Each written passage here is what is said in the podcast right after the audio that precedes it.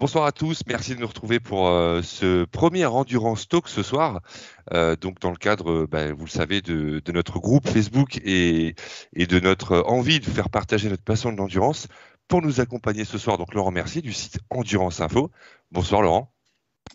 Salut Jeff. Ça va? Ça va pas mal, ça va pas mal. Bon, merci d'être là en tout cas, nous accompagner. bonsoir Alban. Salut, bonsoir à tous.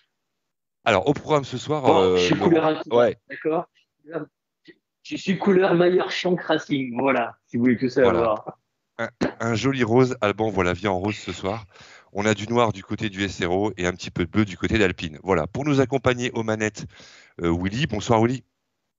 Bonsoir, tout le monde. Alors, Willy est aux manettes et il va aussi évidemment noter vos questions du chat qu'on posera à la fin du, du live, un petit live qui est prévu donc pour une heure à peu près. Au programme ce soir, les amis, Alpine en LMDH. Hypercar, on va faire un petit bilan avec Alban euh, et, Laurent. Wake 2021, les deux finales à Bahreïn qui s'approchent. La finale à Portimao pour le LMS.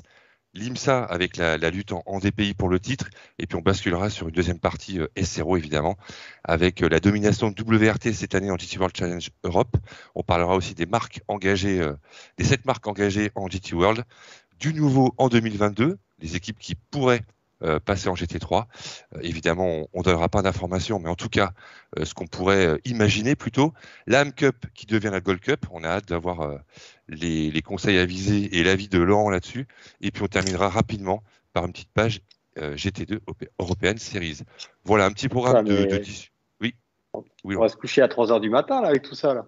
Non, non, il y a, y, a, y a, Willy qui tient le chronomètre. Et ah. puis voilà, on va être, on va être très sérieux on, on va pas trop épiloguer, mais voilà, on voulait vraiment partager ces dix, euh, ces dix petits sujets. Voilà, Laurent. Euh, bah, Alban, je te passe la parole pour la, partie ACO, si je puis dire, eh avec Alpine en LMDH en 2024. Et, eh oui, Laurent qui était euh, à la soirée Alpine, donc comme tu, tu l'as très bien marqué, Alpine signe en LMDH en 2024, c'est pas trop une surprise. Mais par contre, Laurent, j'ai une question à te poser. que vont-ils faire en 2022 et en 2023 est-ce qu'ils vont ah. continuer avec, comme ils l'appellent, la même ère? Ils vont demander une, euh, une, une, extension d'homologation jusqu'en 2023, parce qu'après en 2023, la, la va rouler, ou euh, ils font une saison blanche en 2023 euh, je peux pas, je peux pas te répondre officiellement parce que je suis pas dans la, je suis pas dans l'état-major d'Alpine et je suis pas l'état-major de la CO. Euh, je peux te donner mon opinion personnelle à moi. Euh, je pense que 2022, ça passera par la même chose que cette année, avec la même voiture, même si pour ça, il faut une dérogation. Et ça, la dérogation, elle peut être accordée que par la FIA et la CO. La CO. Donc je pense qu'il y aura une dérogation parce qu'il n'y a, pas, a pas de possibilité de faire autre chose. Euh, 2023, euh, tout est sur la table. Je pense pas que ce soit la, même chose que la voiture de cette année. Je pense que si elle fait encore une saison, ce sera 2022. Et 2023, écoute, euh, pour en avoir discuté euh, assez longuement avec Laurent Rossi, euh, le directeur général d'Alpine, toutes les portes sont ouvertes. Ça peut passer par un retour éventuel en LMP2 pour une année.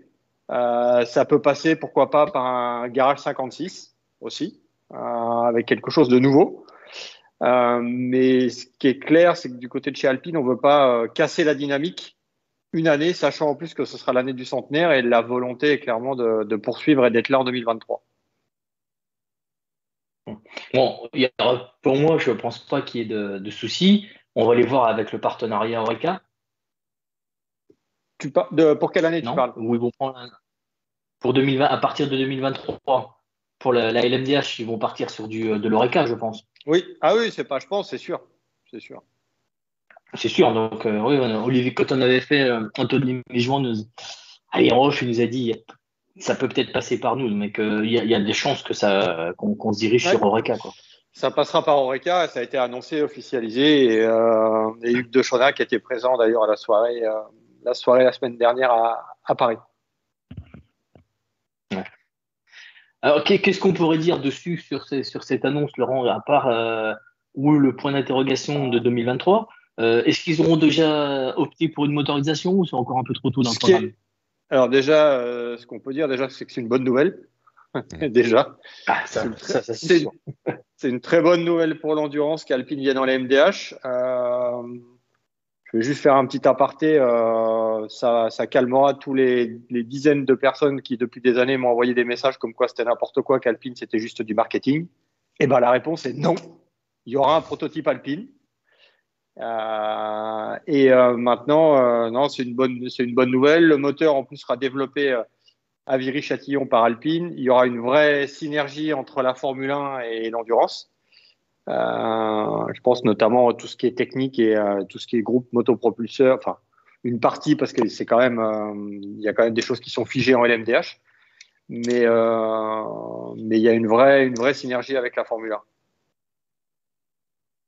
Et c'est un programme de 4 ans. Donc quelque part, on, on, peut on peut les passer directement d'outsider à au, au vainqueur potentiel. Bah, comme les, si on a plus Renault F1 derrière. Ouais, ouais, mais comme, comme les 10 autres constructeurs qui seront en place. Exact. Oui, il y a aussi ça. Il ne faut pas qu'on oublie ça. Peugeot, le, le, ben, le, problème, le problème, il est là. Et le problème, il est qu'il n'y a pas que Alpine. Cette année, tu avais Alpine, Toyota, Glickenhaus. Euh, L'année prochaine, je pense qu'il y aura Toyota, Alpine, Glickenhaus avec un point d'interrogation sur Peugeot. 2023, euh, ça va commencer à piquer un peu plus en termes de, compétitivité. Et 2024, euh, avec l'arrivée d'Alpine, il y aura au moins un autre constructeur qui sera en LMDH en 2024, un voire deux, minimum, minimum. Euh, donc ça s'annonce encore, évidemment, euh, là, euh, plus relevé que jamais.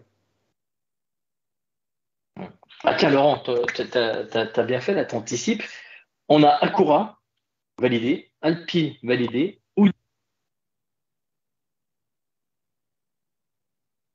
Cadillac validé, Ferrari validé, Glickenhaus validé, Peugeot validé, Porsche validé, Toyota validé.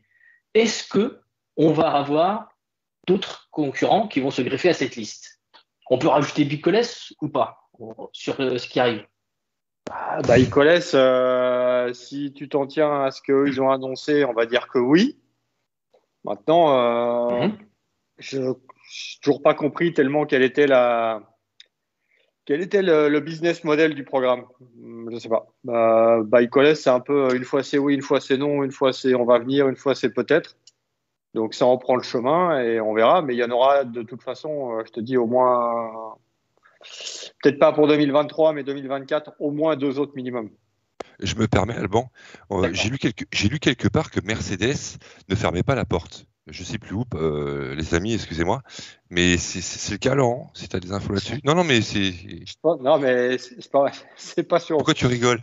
Parce que c'est moi qui l'ai dit, euh, c'est moi qui l'ai annoncé. Enfin, pas annoncé, oui, mais. Je me souviens plus, c'est pour ça que je préfère citer, pas citer la source si elle est pas bonne, mais bah, tant mieux si c'est toi, euh, évidemment. non, non, non, mais parce qu'il y a quelque temps, j'avais dit sur Twitter, enfin, ça c'est plus sur mon compte perso, mais que, que Mercedes n'était plus dans le coup, ce qui a été vrai à un moment, et c'est pas c'est plus forcément vrai maintenant. Le seul problème de Mercedes, c'est qu'il y a Le Mans à faire oublier avec pas mal de problèmes euh, dans le passé dont tout le monde se souvient. Maintenant, avec la compétition client, avec la possibilité de vendre des voitures comme le font les autres constructeurs, euh, je pense que Mercedes regarde forcément ce qui peut être mis en place. Ça fait partie des constructeurs. Est-ce que, l'arrivée de, de, de, cette catégorie hypercar elle peut encore euh, générer autant d'enthousiasme et ouvrir des, portes sur le marché pour d'autres constructeurs, sur le marché automobile. Si des constructeurs viennent pour faire le Mans, euh, mmh. le WEC, euh, ça va jouer sur les, quatre continents. Est-ce que tu penses qu'il y a des grandes marques qui peuvent être susceptibles d'arriver? Alors, je pense qu'il y a des grandes marques qui peuvent, qui peuvent être susceptibles d'arriver. Maintenant, je pense qu'il ne faut pas se tromper de wagon. Le wagon, c'est 2023-2024. Après 2024, quand toutes les, équipes les, euh, auront euh, passé, euh, pris l'acquisition d'un châssis, ces équipes-là risquent, il y a peu de chances que ces équipes risquent de changer de châssis en cours de route. Maintenant, tu peux toujours avoir de nouvelles équipes qui viennent se greffer et qui, eux, prennent, optent pour un, un autre châssis d'un autre constructeur. maintenant, si tu en as déjà 10, on va dire, allez, on peut monter à 13-14, 13-14 constructeurs, si tu veux quand tu vas rajouter les LMP2 et que tu vas rajouter les GT, euh, je sais pas trop comment on va faire. Hmm. Et ça, ça c'est un vrai débat. Tout à fait. C'est un, un, problème. Oui, donc... c'est un, un, bon problème, on va dire. Enfin, Tu vois, c'est un bon problème. Il vaut mieux en avoir plus que pas assez, mais il va falloir après faire une sélection. Et d'ailleurs, je pense que pour la première fois réellement, euh, dès l'année prochaine, il va y avoir le, le, le, comité de sélection au WEC va être obligé de trancher pour, euh, bah, pour mettre des équipes un peu sur la touche ou les remettre sur le LMS parce qu'il n'y aura pas assez de place pour tout le monde. Je peux, je peux poser une question du. Euh, pas une question. Excuse-moi, Alban, juste, juste très vite, parce que c'est le sujet, je ne veux pas la poser à la fin, excuse-moi. J'ai euh, dans le chat Bugatti, on m'écrit, pardonnez-moi, je ne sais plus qui a écrit, ça s'efface en même temps. Bugatti, Bentley, ce sont des choses voilà, qu'on lit aussi à droite à gauche et dans notre chat aussi. Voilà, c'est sur les tablettes aussi également. Alors je pense plus à Bentley que Bugatti, mais voilà, c'est peut-être susceptible de le faire aussi pour ces marques-là. Après, Bentley, Historiquement déjà. Oui, oui, oui, mais Bentley, euh, Bentley se dirige vers une gamme full électrique. Euh, là, on parle quand même au LMDH d'hybride. On parle pas de full électrique. Ouais, c'est vrai. Maintenant, euh, vu que tu as déjà euh, Audi Porsche minimum euh, du groupe VAG en LMDH, bon, c'est un secret pour personne qui va y en avoir un troisième incessamment sous peu. Peut-être que Bentley peut faire le quatrième. Là, avec, avec toutes ces voitures-là, il n'y a pas besoin de refaire un développement de A à Z le châssis sera identique, euh, tu changes le moteur, la carrosserie, évidemment, il y a quand même quelques changements à faire. Mais euh, Bentley, ça fait partie des possibilités. Bugatti, euh, ouais, Bugatti, pourquoi pas. je suis un peu plus sceptique, mais why not? Il, y avait Lamborghini qui était sur les tablettes. Oui, oui, Hyundai, j'avais entendu parler de Hyundai. Lamborghini, ça fait partie des, ça fait partie des constructeurs qui sont, je pense, qui sont proches d'appuyer sur le bouton vert. Il y a Mazda, par contre, qui, qui font, euh, qui, qui, qui, veulent pas. Ça peut peut-être changer. Ça peut peut-être changer. Je dis pas que ça va changer, hein, mais ça fait peut-être partie. Hein. Ouais. Vu, qu'on a, on, a toute cette, euh, cette palanquée de, constructeurs euh, qui vont arriver en 2024 tambour battant, et j'ai une question, on va dire à titre personnel, mais aussi je parle au nom du groupe, est-ce que ça va s'inscrire dans la durée? Est-ce que ça va être pas juste un feu de paille? Je, vais être franc avec toi. Pour l'instant, je suis bien incapable de te répondre. Euh, pour l'instant, on n'est pas, pas encore sorti euh, euh, de la période, de la période Covid. donc, je sais pas trop, mais oui, c'est pas forcément pour un feu de paille. Je veux dire, si tous ces constructeurs-là s'engagent, c'est pas pour un one shot pour un an ou deux ans. le seul constructeur à la limite qui pourrait se permettre de faire ça, c'est Glickenhaus, parce que lui, c'est son argent.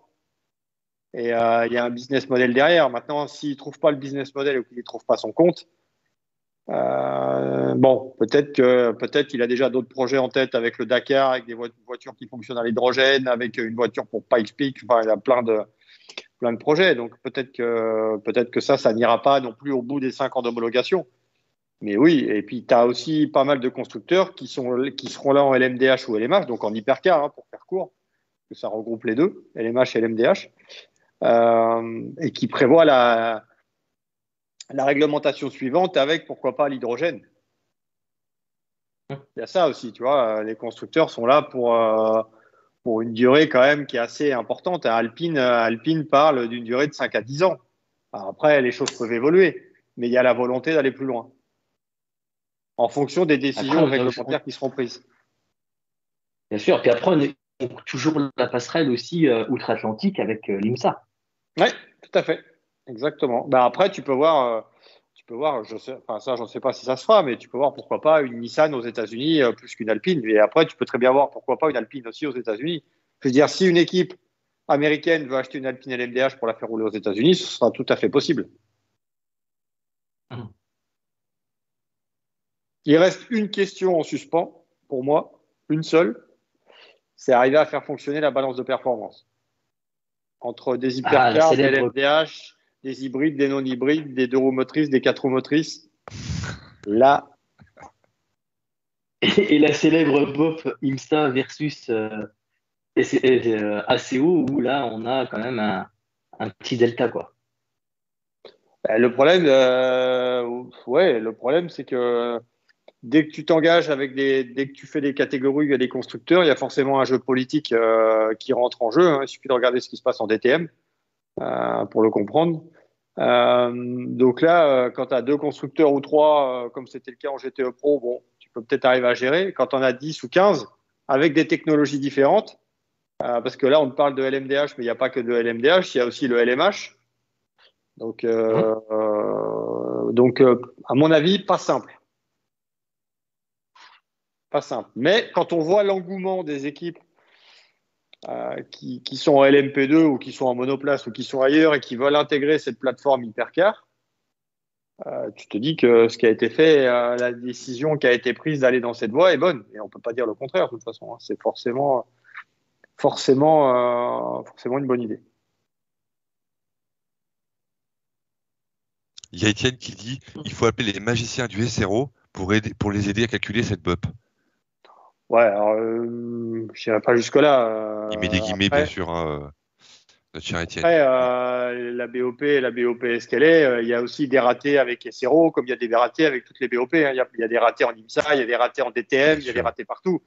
Tu peux pas, tu peux pas euh, contenter tout le monde et et il n'y a pas, il y a pas, il y a, y a pas que des BOP parfaites partout. Oui, tout à fait, tout à fait. Ok, bah, écoute, Laurent, euh, on, a parlé euh, sur, le futur. Maintenant, on va revenir sur un, futur beaucoup plus proche, la finale WEC. On sait qu'on aura deux, euh, deux finales sur Bahreïn consécutifs. Donc, du coup, on va dire le, plus trépidant pour nous, ça va être la bagarre en, en, GTE. Parce que pour une hypercar, ça va être Toyota. On, le sait, Renault, c'est forfait. Donc, on va avoir la bagarre Toyota entre la 7 et la 8. Le LMP2. oublie, oublie, c'est déjà. Euh, Alban, oublie, oublie pas l'Alpine quand même. Alpine, oui, tout à fait. Eh, j'aimerais bien qu'il nous fasse quand même euh, une victoire, si possible. Une victoire, si possible. Ce serait pas mal. Ça pourrait mettre un petit peu de suspense. Parce que bon, ben là, on voit, euh, ben, c'est un peu relancé, mais au final, on aura, déjà notre gagnant, mais la, bataille pour moi qui va être la plus importante à suivre, ça va être en GTE. On a une bagarre Porsche-Ferrari qui va, connaître son dénouement sur les deux courses. Bah ouais, moi je, je vois aussi d'un bon oeil la bagarre en, en LMP2 aussi. Hein. En LMP2, il y a aussi niveau, il y a aussi, euh, moi, tu vois, voir United contre WRT euh, Jota. Euh, on est plutôt ah, pas mal. Avec peut-être, oui, ouais, tout à fait. Tout à fait. Mais moi, ce qui m'intéresse, enfin, là où, on a euh, la, bataille la plus ouverte, pour moi, c'est en GTE, en pro. Là, tu vas voir les Ferrari qui sont en forme et, Porsche qui ne veut pas laisser passer le coche de, de reperdre encore une course, quoi. Ouais, puis je pense que le, même le GTE mais intéressant. Hein. Pas oublier le GTE faut pas oublier le GTEAM aussi. On sait qu'il y a deux courses. évidemment, les deux courses seront, euh, ont un format différent, euh, parce qu'il y a une qui fait 6 heures, une qui fait 8 heures. Mais, euh, mais bon, on va voir. le circuit de Bahreïn est un circuit qui est assez atypique avec l'éclairage tout autour où on peut rouler de nuit et tout. Bon, faudra, faudra, faudra assurer le coup, mais c'est sûr que c'est assez, ça reste assez ouvert quand même. Malheureusement, il n'y a pas de parce Oui. parce que du coup, on a vu, on a vu que Porsche avait ramené, euh, avait rappelé le, line-up euh, des 24 heures du Mans pour ces deux courses, avec euh, l'apparition de Fred Mako et, de Michael Christensen. Donc là, on, on rappelle pas des seconds couteaux, là, on appelle vraiment des, ben, des, je les appelle les tueurs, les deux, parce que ben, ils sont capables de, faire la différence sur, sur ces, sur ces, ces longs relais je pense que le Porsche a encore un petit peu du mal à cicatriser des 24 heures du Mans et là, euh, c'est là que va être la bataille. Ouais, ouais. Bon, c'est un peu dommage de leur faire faire que la course de 8 heures, de les faire déplacer que pour une course, mais bon. Ouais. Et en vrai, tu verrais qui, toi? Je... Ce serait encore une petite bagarre euh, à F-Corse avec François Perraudot Il peut faire baisser euh, mon, euh, mon, côté, euh, mon côté cœur et mon côté amitié ira à la, va à la 83, mais, euh, mais euh, écoute, euh, faut se méfier, faut se méfier des Aston Martin aussi toujours. Hein. surtout avec Pereira, là, ils sont, ils, sont en forme là. Ouais, donc faut faire attention, mais ouais, la je pense, pourquoi pas la 83.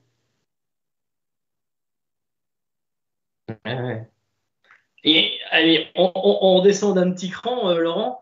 On a aussi le LMS qui va arriver après euh, entre les deux manches euh, d'IMSA, de d'IMSA pardon, de, de Wake.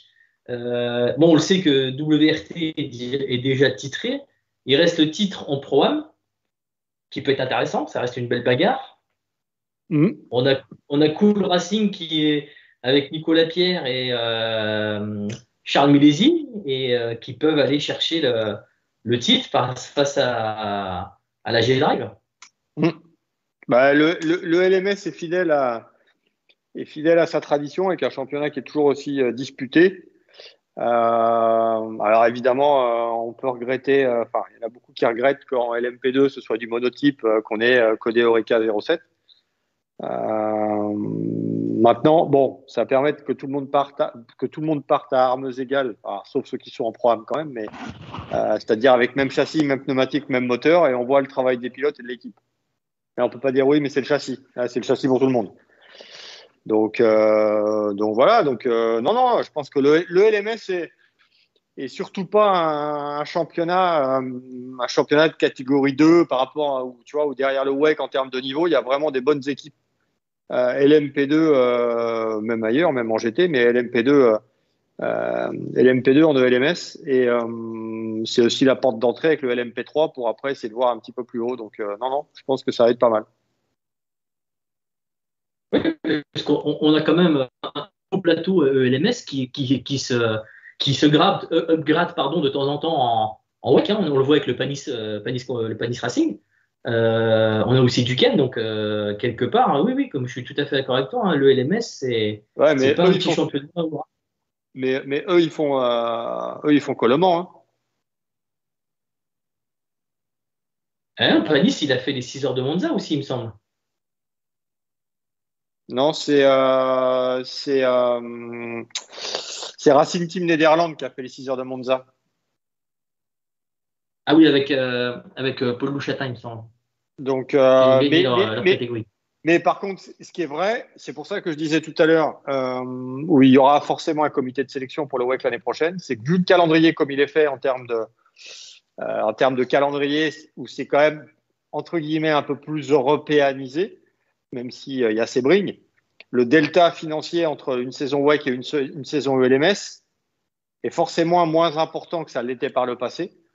Euh, parce qu'une saison WEC euh, dans le championnat, euh, on va dire dans le monde d'avant Covid, il fallait quand même compter. alors, je parle pas de LMP1, mais je parle en LMP2, il fallait quand même compter 3 bons millions d'euros, voire 3,5.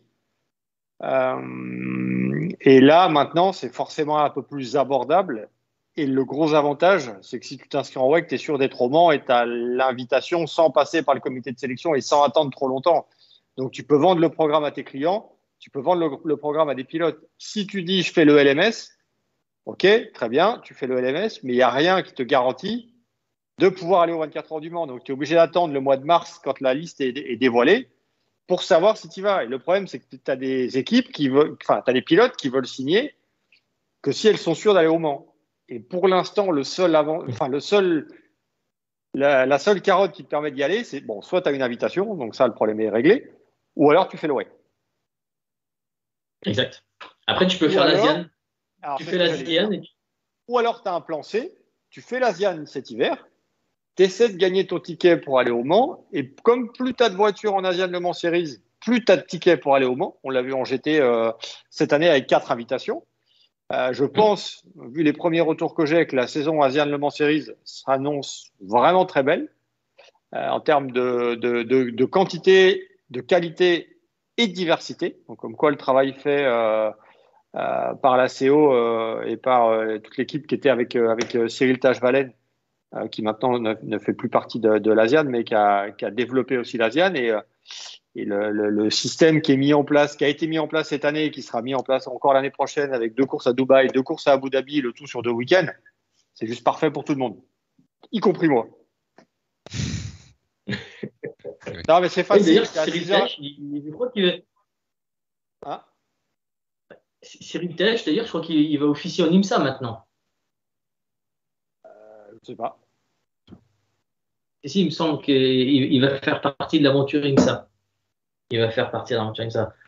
Donc, donc voilà, ouais, donc c'est sûr que ben, pour le, pour le LMS, on est, on, est, quand même sur du spectacle européen, donc on peut aller les voir, c'est assez abordable. Donc ça reste quand même une, une, bonne petite formule. Puis on a aussi sa petite sœur, on a la, la, la, la Michelin Le Mans Cup aussi. Qui est le, qui est alors, le, le, entre guillemets, le, le, bémol de la Michelin Le Mans Cup, c'est le plateau GT. Tu vois, là, à Portimao, il y en a trois. Euh, il y a beaucoup de GT3. Hein? Et c'est du GT3. Et c'est du GT3. Alors maintenant, je suis à peu près prêt à prendre les paris qu'à partir de l'année prochaine, il y en aura plus. Euh, déjà parce que le GT3 arrive au Mans en 2024. Et si tu vas aller au Mans en 2024, faut, c'est plutôt pas mal, euh, si tu veux, à moins que tu aies une invitation, mais pas mal de faire tes preuves euh, dans un championnat labellisé ACO. Donc si tu as une invitation, déjà, c'est que tu as fait un championnat ACO. Euh, donc je pense qu'il y a, enfin moi je connais plusieurs équipes qui risquent de faire la Michelin Le Mans Cup pour espérer après aller au Mans en 2024 ou 2025, peu importe, mais pour essayer de bien se familiariser euh, avec les, les, les, protocoles ACO, la direction de course ACO, les pneumatiques Michelin, euh, pour après espérer aller au Mans. Après, Laurent, moi je vais conclure sur ma partie pour vous laisser la main sur, le GT à, Jeff. On a quand même un championnat qui nous fait vibrer. On a l'IMSA en ce moment.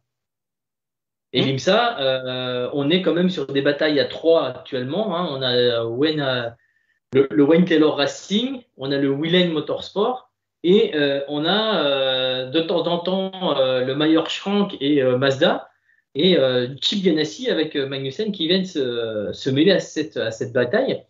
Pour toi, qui c'est que tu vois gagner cette année en, IMSA Est-ce que le Wayne Taylor va, va faire aussi un bis, un bis repetita?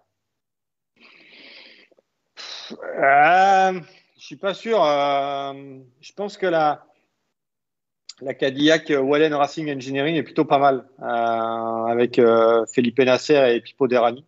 Je pense que ça, ils sont revenus quand même pas mal dans le match. Maintenant, bon, après, ça va jouer, je pense, avec Wayne Taylor et je pense que Ganassi aussi peut avoir un rôle à jouer, peut servir d'arbitre avec Magnussen et Van der Zandt. Mais ouais, je pense que Mustang Sampling Racing Action Express, on va dire. Euh, je pense que Action Express, je mettrais bien un petit billet sur Action Express. Avec euh, notre euh, trio tricolore?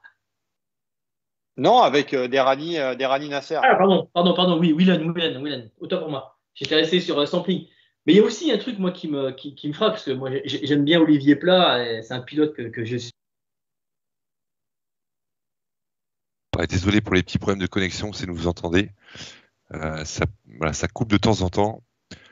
C'est la couleur du pull. retrouve, c'est la couleur du pull ou la couleur du pull, mais ça risque d'être la couleur du pull. Voilà.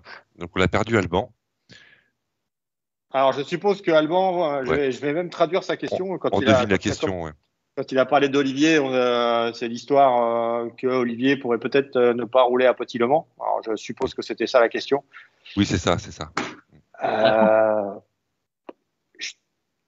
Euh, on n'a pas retrouvé Alban, non? Vas-y Laurent, vas-y Laurent. Non, mais euh, il va revenir. Qu'est-ce que, tu veux, euh, qu'est-ce que tu veux que je dise euh, Je pense que Meyer Shank n'a pas été exempt de tout problème, de tout problème au niveau stratégie depuis le début de saison. Ils ont quand même, ils sont passés à côté quand même de pas mal de trucs.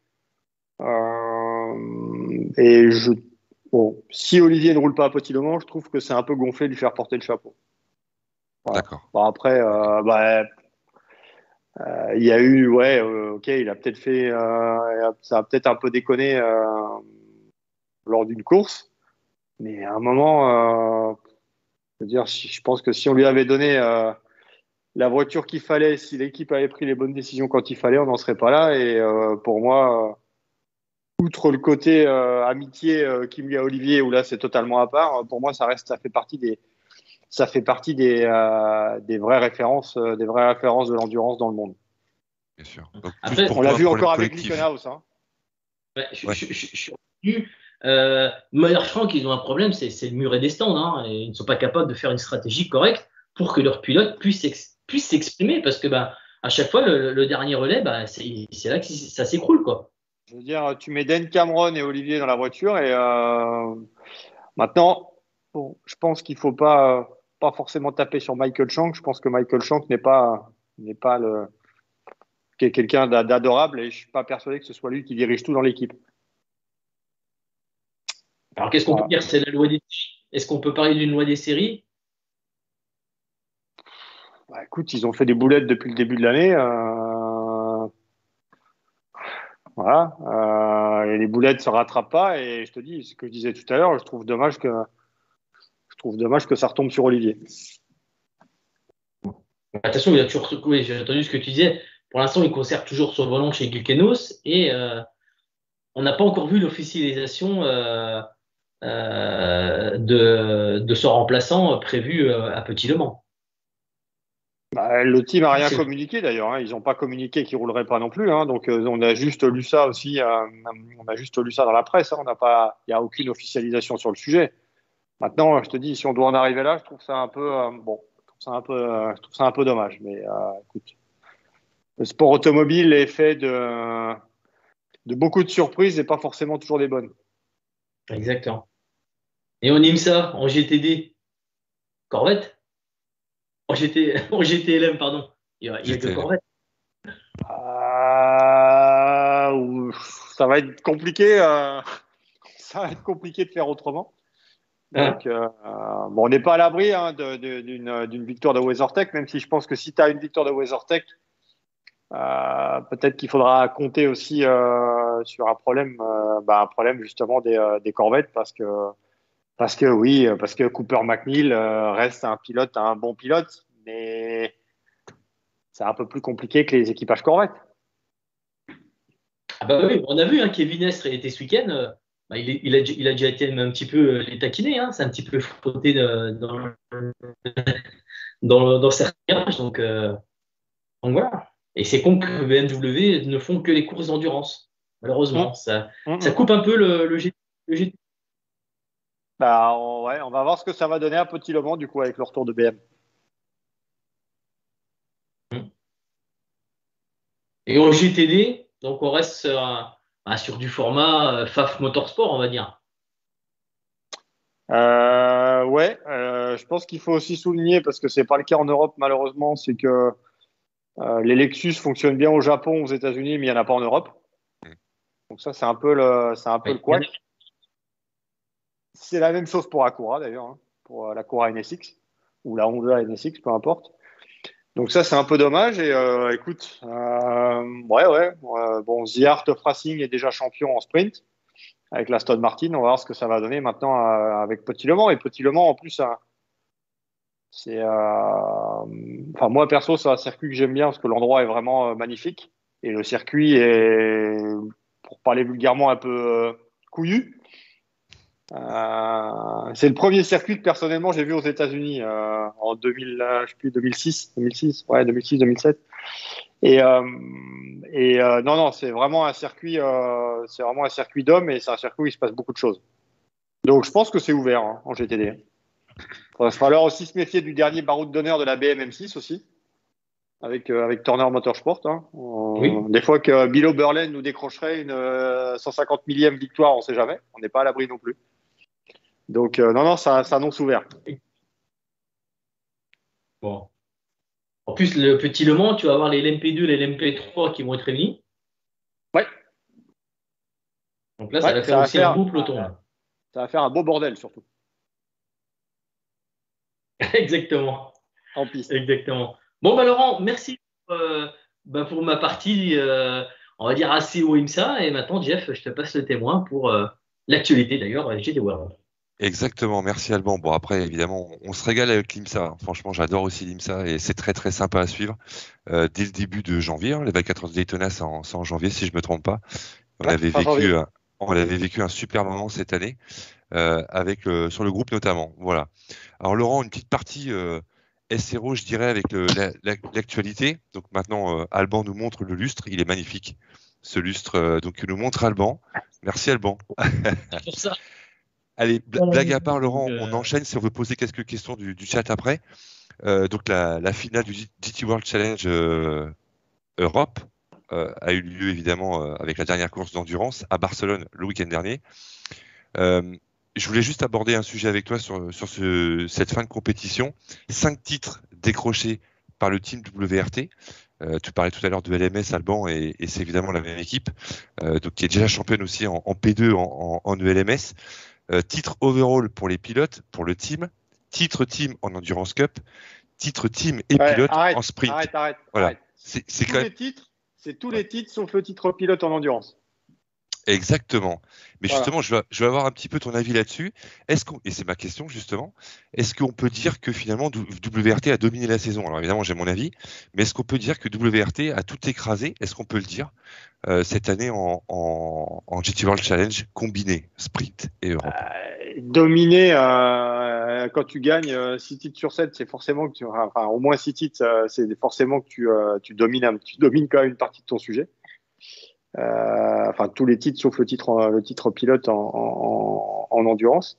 Ouais. Mais, euh, mais maintenant, euh, ça, ça a surtout fait aussi là où ils ont joué, c'est la régularité. Hein, pour reprendre le mot préféré de mon ami Thomas Basta, Qu'on salue. qu'on salue. C'est- Euh, c'est forc- c'est forcément aussi la régularité qui a fait que maintenant WRT euh, c'est- sont là depuis le début du championnat en GT3. Ils ont des équipes, un équipage quand même qui est très solide. Ouais. Euh, qu'ils ont été obligés de remanier en endurance pour cause de, de, de clash avec le DTM euh, lors des deux- derniers meetings endurance. Mais, euh, mais c'est solide. Maintenant, la concurrence n'a pas, a pas démérité et on a vu que c'est le juge de paix, une fois encore, a été Spa. Je veux Ouais. dire, WRT fait deuxième à Spa, ça fait quand même de gros points. Et nos amis comme le Dogger, euh, Niklas Nielsen euh, et, et Alessandro Pierguidi gagnent à Spa et forcément, ça fait de gros points dans l'optique du championnat. Le, regret, Laurent, c'est enfin le regret, c'est pas un regret, mais euh, Orange One FFF Racing pour l'Endurance Cup. euh, je rebondis un petit peu sur ce que tu disais. C'est peut-être la l'équipe qui aurait, je dirais, mérité de par ses pôles déjà, même si la pôle c'est pas forcément super important en endurance, mais quand on voit les départs en endurance et, et en sprint, je vous invite à regarder les courses, c'est assez impressionnant. Il vaut mieux pas être au milieu du peloton. Euh, c'est pas un petit peu la, la déception, euh, je dirais entre guillemets, hein, de la saison, parce que c'est quand même une équipe qui a, qui a montré d'excellentes performances, je trouve, euh, notamment en, en, en endurance, et qui aurait peut-être pu tirer un peu plus leur épingle du jeu, je pense, sur certaines courses, avec la malchance évidemment technique et mécanique et, et la stratégie Ouais. peut-être. Alors, moi, je vais pas aller jusqu'à dire que c'est une déception. Euh, bon, à Monza, ils n'ont pas eu Pour eux, pour eux. Euh, le, le Paul Ricard, euh, le Paul Ricard, ils se sont fait euh, mettre, mettre par terre en fin de course par, par l'équipage de la Porsche GPX avec une voiture, la, la Lamborghini, qui était un peu en baisse de rythme. Spa reste Spa. Donc pour Lamborghini, c'est toujours compliqué, comme ça l'a été dans le passé pour Bentley, même si ça s'améliore quand même pour Lambo. Et euh, le, le, on a vu qu'on n'avait personne d'autre, euh, c'est-à-dire en tête du début à la fin. Et comme tu l'as dit, euh, euh, ils sont quand même souvent partis de la pole, ils sont même carrément euh, avec 4, 4 sur 5. 5. Donc 4 sur 5, c'est quand même pas rien quand on connaît la compétitivité du championnat. Maintenant, euh, bon, voilà, ils font un gagnant. Euh, euh, tu as l'équipage AKSP aussi qui avait quand même un bon coup à jouer avec euh, Lelo, Jules et, et Dani Juncadella à voir après Felipe Fraga. bon, là, ça l'a fait, ça l'a fait à Barcelone, mais tu vois, il y a eu le problème d'amortisseur à Spa, il y, y, a eu d'autres couacs en cours de saison et qui a fait que voilà, les WRT, WRT, on peut pas, enfin, pour moi, on peut pas dire qu'ils ont dominé l'endurance, ce qui est pas vrai. Si tu regardes le résultat global, tout à fait. Ils n'ont pas dominé l'endurance. Par contre, ils ont toujours été là. Bah, deuxième à Spa, deuxième euh, ce week-end. Ouais. Ouais, exactement. Ils étaient juste derrière et bien placés, malgré des difficultés. Parfois, euh, Charles Wirtz, qu'on a reçu en live euh, dernièrement, je sais pas, c'est il y a un mois à peu près, il nous avait bien détaillé euh, tout ça. Et c'est vrai qu'il disait que voilà, ils n'étaient pas forcément dominateurs, que c'était beaucoup de Ouais. travail pour eux et que c'était parfois même très très tendu pour l'équipe, euh, que ce soit dans les deux catégories, hein, les deux types de championnats, c'est clair. Voilà. Maintenant, tu vois, tu, quand tu vois ce que fait WRT pour ses, ses débuts en LMP2, euh, tu vois, je me souviens encore il y a quelques années où on entendait souvent des, euh, petites réflexions. En disant que les équipes GT3 c'était un peu la deuxième division par rapport aux équipes de pointe en prototype et tout. Euh, je pense que ceux qui pensent ça déjà d'une connaissent rien au sport auto ou pas grand chose. Euh, il suffit de regarder ce que fait WRT. Si tu mets AKSP, ce sera la même chose. Si tu mets HRT, ce sera la même chose. Si tu mets Saint-Eloc, ce sera la même chose. Euh, si tu mets Émile Frey, toutes ces équipes de pointe en GT, euh, je pense que les gens qui suivent le GT World Challenge Europe de loin n'ont pas conscience de ce qu'il faut faire pour être devant en fait. Alors ok, il y a la BOP, ok, il y a les pneumatiques, avec des hauts, des bas, avec euh, des pics de performance qui pourraient certainement être mieux que ce qu'on a. Euh, mais bon, euh, on aura des nouveaux pneus l'année prochaine, donc on va voir ce que ça va donner. Mais je pense que les gens n'ont pas conscience du niveau. Alors, nous, on est bien placé avec Thomas parce qu'on fait toute la saison depuis euh, des lustres et du niveau qu'il y a dans le championnat au niveau des pilotes et au niveau des équipes. Il y a, un- tel niveau et euh, il faut. Euh, euh, c'est pas parce que tu es un pilote de renom que tu arrives dans le championnat et que tu vas mettre la misère à tout le monde. C'est ce que vous expliquez ce week-end pendant votre live, pendant la course. Exactement. Vous l'expliquez très bien ça. Je vais pas citer de nom, mais tu as des pilotes, euh, même des anciens vainqueurs des 24 heures du Mans, qui s'y sont essayés il y a quelques années, qui se sont fait doser. Pas parce qu'ils sont pas bons, mais parce qu'en GT3, si t'es pas dans la caisse du matin au soir, euh, trois jours par semaine, ben, tu, tu pars avec un handicap, tu vois. Euh, c'est un peu, c'est un peu le problème des pilotes qui font que, que un seul programme, par exemple. C'est pas forcément facile d'être dans le rythme si tu fais que l'endurance. Ça passe super vite l'endurance. Donc, euh, si tu n'es pas dans la caisse et que tu fais pas euh, le sprint, l'endurance, le GT Masters, un peu d'IMSA et tout, bah, c'est compliqué. Exactement. Il y a des, il y a- il y a aussi des jeunes qu'on a qu'on a vu s'exprimer euh, de manière très positive cette année. Hein. Jared Aitken, certes, qui a été blessé, mais qui s'adapte très bien. Foucault aussi, chez Iron Links, qui est, qui est plutôt Ouais, très Calo. Milot, Calo Milot. Callum Milot, voilà, j'allais, j'ai- c'est Et, je pense qu'il y en a d'autres, il y en a quelques autres. hein. Tu prends euh, Arthur Oui. Rougier aussi, qui à mon avis va falloir surveiller aussi, qui est très bon. Frey. Euh, donc, euh, donc non, non. Et puis, euh, euh, on a, enfin, on va faire un peu de cocorico, mais aussi bien en GT3 qu'en GT4. On a quand même pas mal de pilotes de talent. Et en GT4, alors c'est des pilotes qui viendront plus tard en GT3. Je pense qu'on a pas mal de jeunes pilotes en GT4 euh, qui auront un, qui auront leur mot à jouer, euh, leur mot à jouer à l'avenir. Ça Et marche. pour moi, le pilote, euh, alors je, vais juste rajouter un truc, et pour moi, le pilote, euh, euh, tout le monde se souvient de- du dépassement de, de, de Alessandro Pierguidi à Spa, mais bon, ça c'est mon avis perso, mais pour moi, le pilote de l'année, c'est c'est Com, Oui. et, qui- et qui a une histoire qui est totalement. euh, on vous racontera ça dans un article un jour, l'histoire de l'histoire de Com Lodogar, c'est un, c'est un parcours qui est totalement atypique. Un, petit- un petit peu à la totalement bar, atypique. un petit peu à la barnicote, si je puis dire, entre guillemets, dans le principe.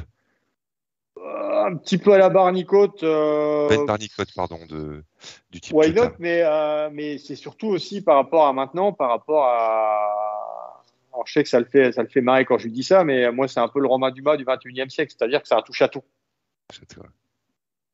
C'est un touche à tout. Euh, tu l'appelles. Moi, je l'ai appelé le lendemain de la victoire aux 24 heures de Spa. Il était déjà en, essai euh, au Paul Ricard avec son team le lendemain. Le, gars peut pas rester à rien faire, c'est pas possible.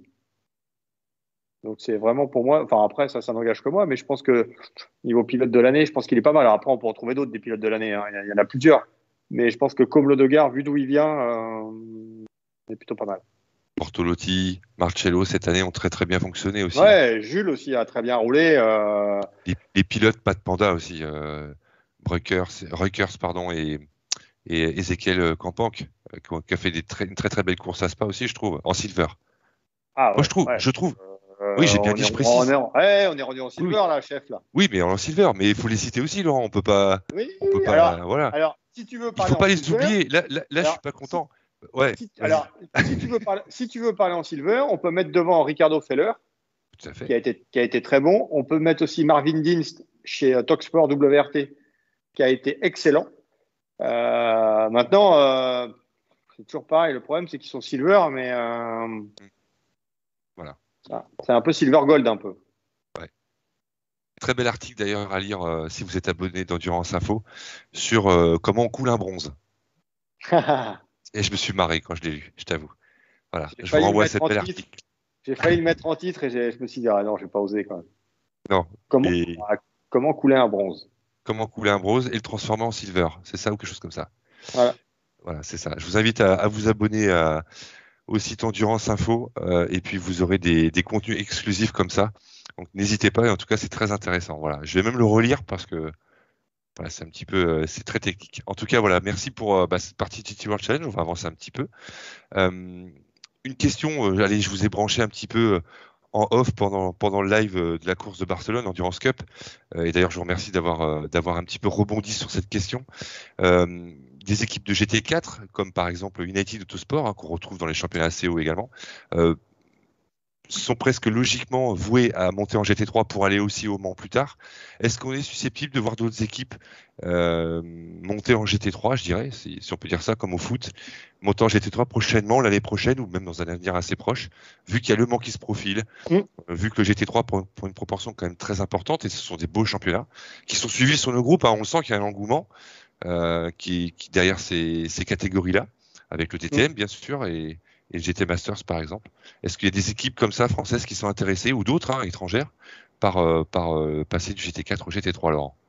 Bah, écoute, si tu fais le tour des équipes GT4, elles vont toutes te dire qu'elles veulent passer en GT3. Maintenant, entre le dire et le faire, tu vois, il y a quand même il y a, un step, il y a un step financier aussi à, à, à gérer. Mais euh, ouais, ouais, oui, tu auras des équipes, tu auras de nouvelles équipes GT3 l'année prochaine. Euh, au moins euh, au moins trois.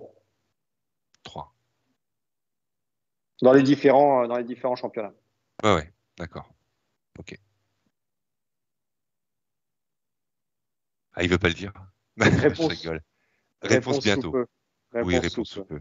On est d'accord. On partagera euh, sur le groupe et il y a de belles surprises. Euh, tu, tu, écrivais dans un article sur, sur ton site, l'AM Cup passe en Gold Cup. C'est suite à la conférence de presse de Stéphane Rattel qui a eu lieu dimanche dernier euh, en direct du paddock de, Barcelone. Est-ce que tu peux donner des éclaircissements là-dessus?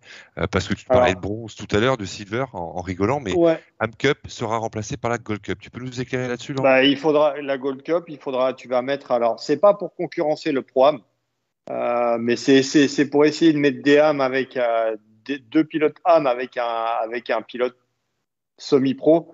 Euh, pour un peu le, le, le, coacher et tout, parce qu'aujourd'hui, il n'y a plus de pilotes âmes qui roulent entre eux. Euh, les pilotes âmes ont été un peu mis, pas mis de côté, mais le niveau est rendu tellement haut que les âmes veulent plus, euh, bah, trouvent plus forcément leur place dans le championnat. Donc c'est aussi pour ça que Stéphane Rattel a créé la GT2 européenne, enfin la catégorie GT2.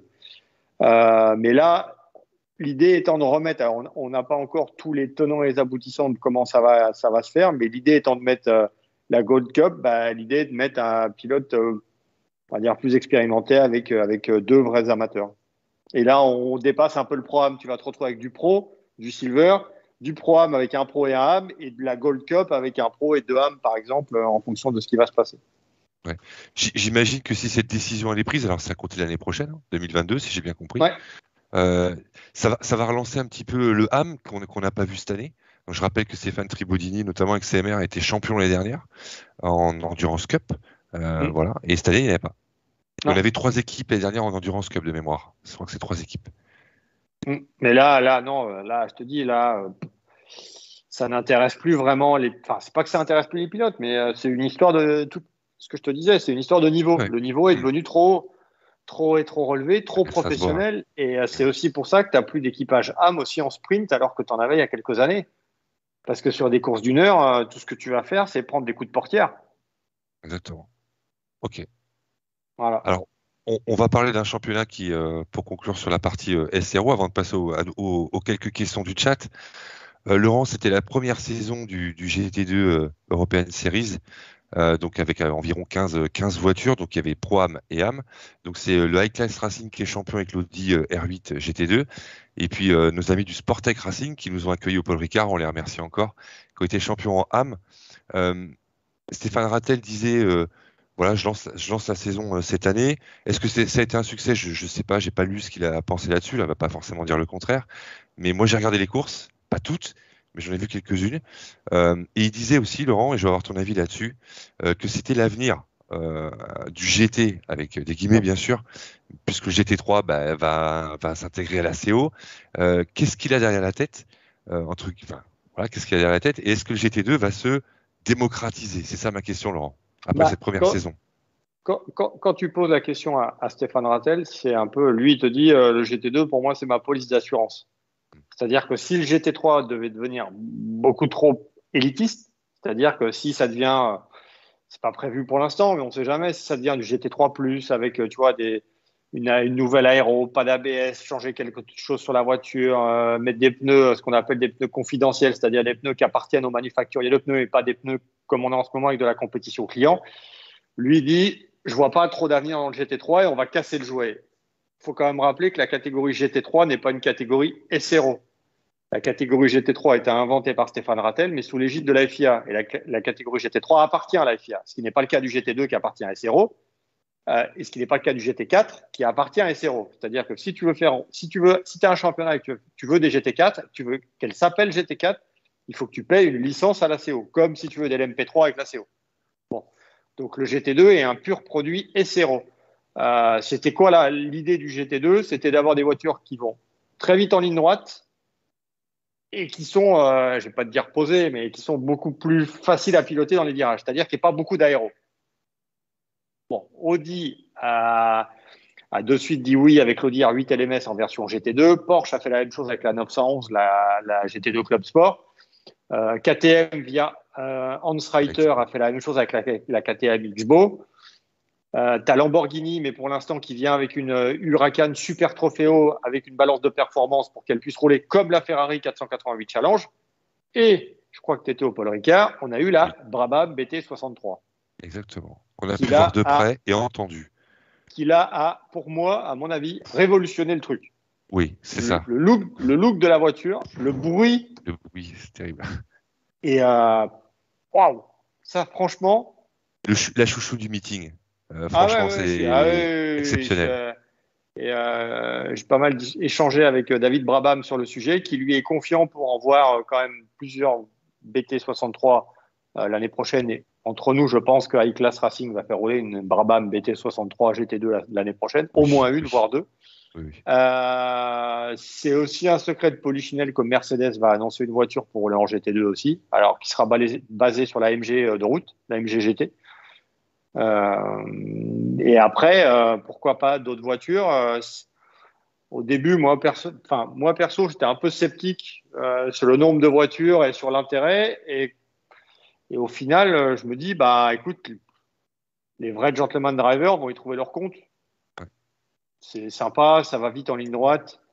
C'est un peu plus euh, compétition que ce qu'on a vu le week-end dernier à Barcelone avec le GT Sports Club, avec les, ce qu'on appelle les GT1, euh, qui sont plus des ultra-cars que des GT1, où là, c'est plus de l'exhibition pour l'instant, malheureusement.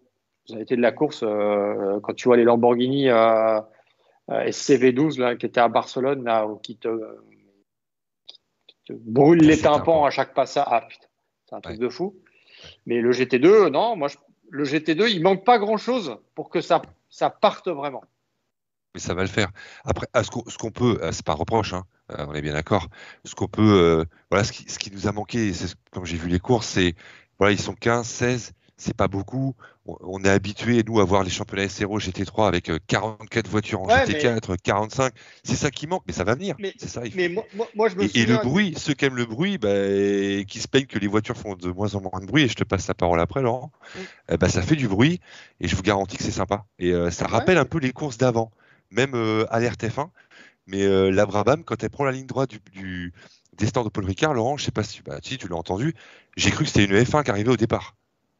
Non, mais ça fait un, ça fait un sérieux ça. Et, et, et, maintenant, pour rebondir sur le, le fait qu'il n'y ait pas beaucoup de voitures, oui, il n'y a pas eu beaucoup de voitures. Euh, maintenant, euh, je me souviens du début de la catégorie GT4 en 2000, 2007. Euh, un an après le lancement du GT3, il y avait 12 voitures avec une Ford Mustang, avec une BM M3 GT4 et tout le monde disait non mais ça marchera jamais, il n'y a pas de voiture. Euh, il vaut mieux arrêter tout de suite. Et finalement, euh, bah, ça a marché. Et maintenant, on voit, le succès mondial du GT4. Donc le GT2, le GT2 peut aussi, peut aussi fonctionner. Alors évidemment, euh, ce qui fait un peu bizarre aussi, c'est que ça s'appelle GT2 parce que c'est plus lent qu'une GT3, plus rapide qu'une GT4, et ça s'appelle GT2. Mais tout est une histoire de nom. GT4, ça existe déjà, GT3 aussi, et GT2 n'était pas déposé. Voilà, il fallait le prendre. Voilà. Donc, ça, dans le désordre, c'est pas grave. Ouais, Ouais. exactement. Ça marche. Bah, merci Laurent en tout cas pour, euh, pour ces éclaircissements sur cette catégorie qui ne demande qu'à grandir. Et euh, c'était bien agréable. Euh, je, vous, voilà, je vous invite à aller les voir euh, si les, enfin, les paddocks. Euh, Les tribunes sont ouvertes, hein, pardon.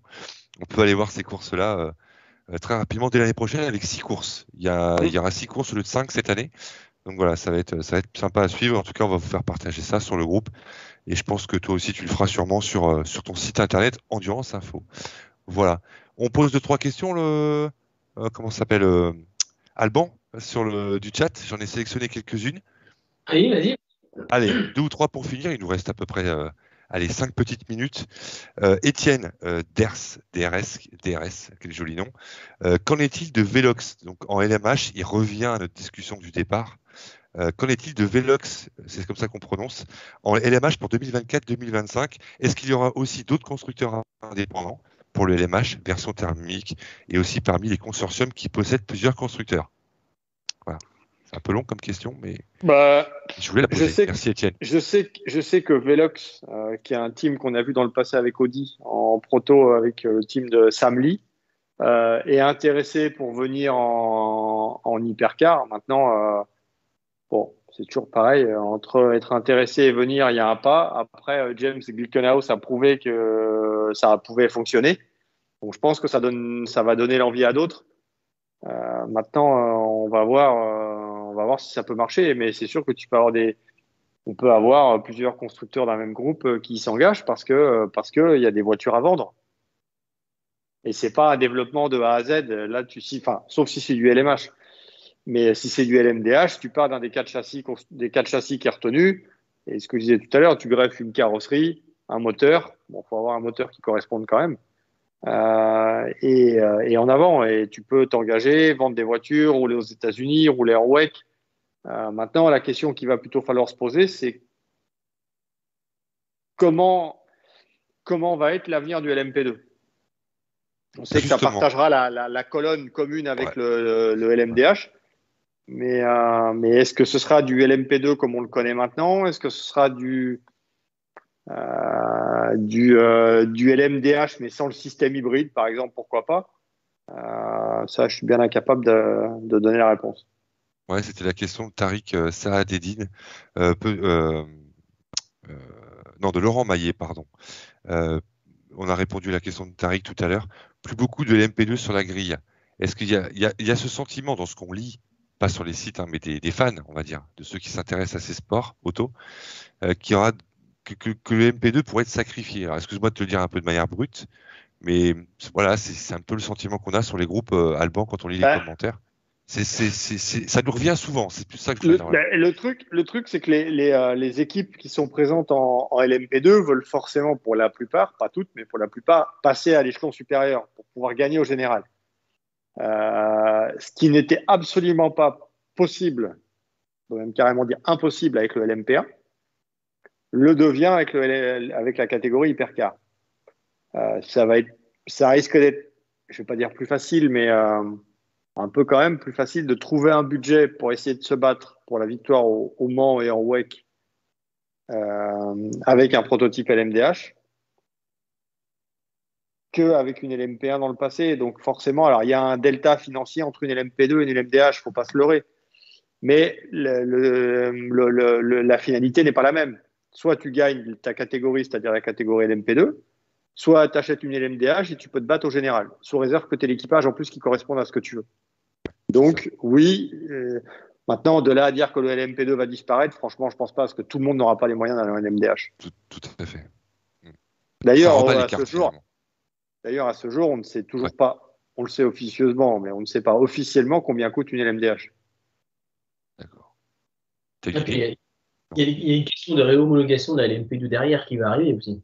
Oui, ben, d'où, d'où, le- d'où la, ce qu'on appelle la, la spine, donc tu as la, la, la colonne vertébrale de LMDH et LMP2 qui seront communes euh, avec les quatre, les quatre constructeurs, avec Ligier, avec euh, Multimatic, avec Oreca et avec Dallara. Exact. Il y a une autre question euh, plutôt SRO, ce coup-ci, euh, GT World Challenge. Euh, alors, je la traduis un peu cette question. Alors j'ai perdu qui l'a posée, c'est pas grave. Euh, ça va être Alan, je crois, ou Christophe. C'est Christophe Proto. Euh, Pourtant, GT World Challenge cette année, sprint et, euh, et endurance, quelle action en course t'as le, le plus fait plaisir? On va dire ça comme ça, pour pas dire autre chose. Moi, c'est le Sprint et dépassement. endurance? C'est c'est le dépassement de d'un Bah. d'un Italien sur le Belge, mais euh, Ah oui, il y en a d'autres, oui, oui, c'est ce que c'est ce que tout le monde retient, c'est ce que tout le monde retient forcément. C'était le dépassement du final à Spa euh, sous la pluie euh, euh, entre Dries Ventor et, et Alessandro Pierguidi. ouais. Oui, oui, je pense que c'est ce qui, c'est ce que tout le monde va retenir, comme tout le monde se souvient l'année d'avant du dernier tour de Nick Tandy avec sa Porsche qui faisait un bruit. en 2020 avec la boîte qui casse. Bon, tu vois, donc c'est ce que les gens en fait se souviennent et vont se souvenir, ça va être ça. Ça va être ce dépassement-là euh, euh, qui était plutôt, euh, plutôt improbable. Alors Ch- Charles Wirth justement dit, alors c'est pas lui au volant, hein, c'est Dries Venter qui est au volant si je me trompe pas. Charles Wirth dit oui dans, son, dans le mail, dans le dans le live du 9 septembre, on a retrouvé la date. Charles me dit en direct, ouais, enfin bon, Pierre Gulli il a quand même pris des risques en, en- en nous disant un petit peu, euh, il aurait pu nous mettre dehors parce qu'il pleuvait fort. euh, dans le virage, il faut y aller à cet endroit-là par l'extérieur. Et puis finalement, je dis à Charles, mais euh, à sa place, t'aurais fait quoi? Bah, Il me dit, euh, pareil. Je dis, ben voilà. tu vois, des, des fois, il, voilà, c'est cette petite anecdote, Ouais, je trouvais ça sympa, peu de jeunesse. c'est ça, Voilà. c'est ça un peu, euh, c'est ça un peu les pilotes, c'est que bah à un moment tu te dis merde, c'est la plus grande course du monde, il reste la fin, je suis plutôt pas mal, euh, je tente pas le tout pour le tout, mais je tente. Et euh, je pense qu'il faut aussi quand même souligner la sportivité de Dries Ventor sur le coup, Tout à fait, tout à fait. qui a pas fait le, qui a pas fait comment dire, comment on pourrait dire, le chien galeux sur l'affaire en fait.